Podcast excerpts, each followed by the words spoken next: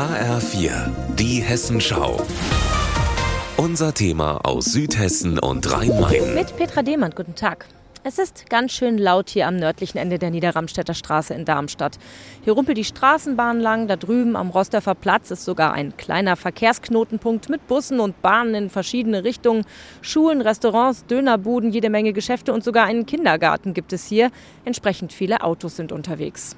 Seit dieser Woche allerdings müssen sie langsamer fahren als sonst, denn Mitarbeiter der Stadt haben heute Verkehrsschilder aufgestellt. Tempo 30 steht drauf. Das soll für mehr Ruhe sorgen. Dabei, die meisten Menschen, die ich hier treffe, finden den Autolärm gar nicht so schlimm. In der Nähe vom Rostorfer Platz treffe ich Rosa. Sie ist eine von rund 600 Anwohnerinnen. Rosa, wie ist denn das für Sie hier mit dem Verkehr? Ist das sehr laut?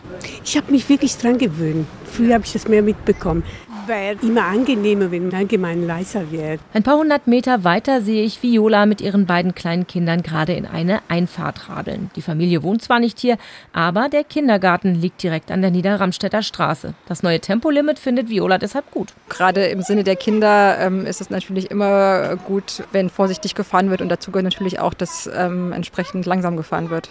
Ich höre hier aber auch viel Kritik. Bringt doch alles nichts. Dadurch wird es nur lauter, wenn die Autos länger durch die Stadt brauchen und überhaupt.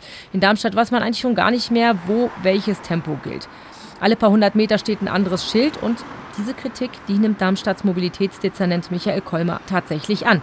Er findet es auch ärgerlich, dass die Stadt hier so eine Art Flickenteppich veranstalten muss. Er träumt von einem flächendeckenden Tempolimit. Er ist davon überzeugt, dass es mit Tempo 30 schneller geht. Tempo 30 Autoverkehr fließt in der Regel besser. Es ist aber auch so, dass der Verkehr dann besser zu harmonisieren ist mit Radverkehr.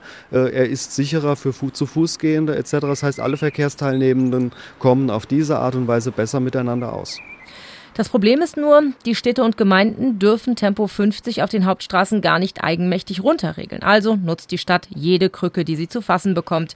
In der Regel ist das der Lärm. Aus Lärmschutzgründen kann man nämlich Tempo 30 einführen. Jetzt liegt die Hoffnung beim Bundesverkehrsminister. Wenn der sein Okay geben sollte, dann hätte der grüne Mobilitätsdezernent quasi freie Hand zu beweisen, ob es mit Tempo 30 in Darmstadt wirklich flutscht.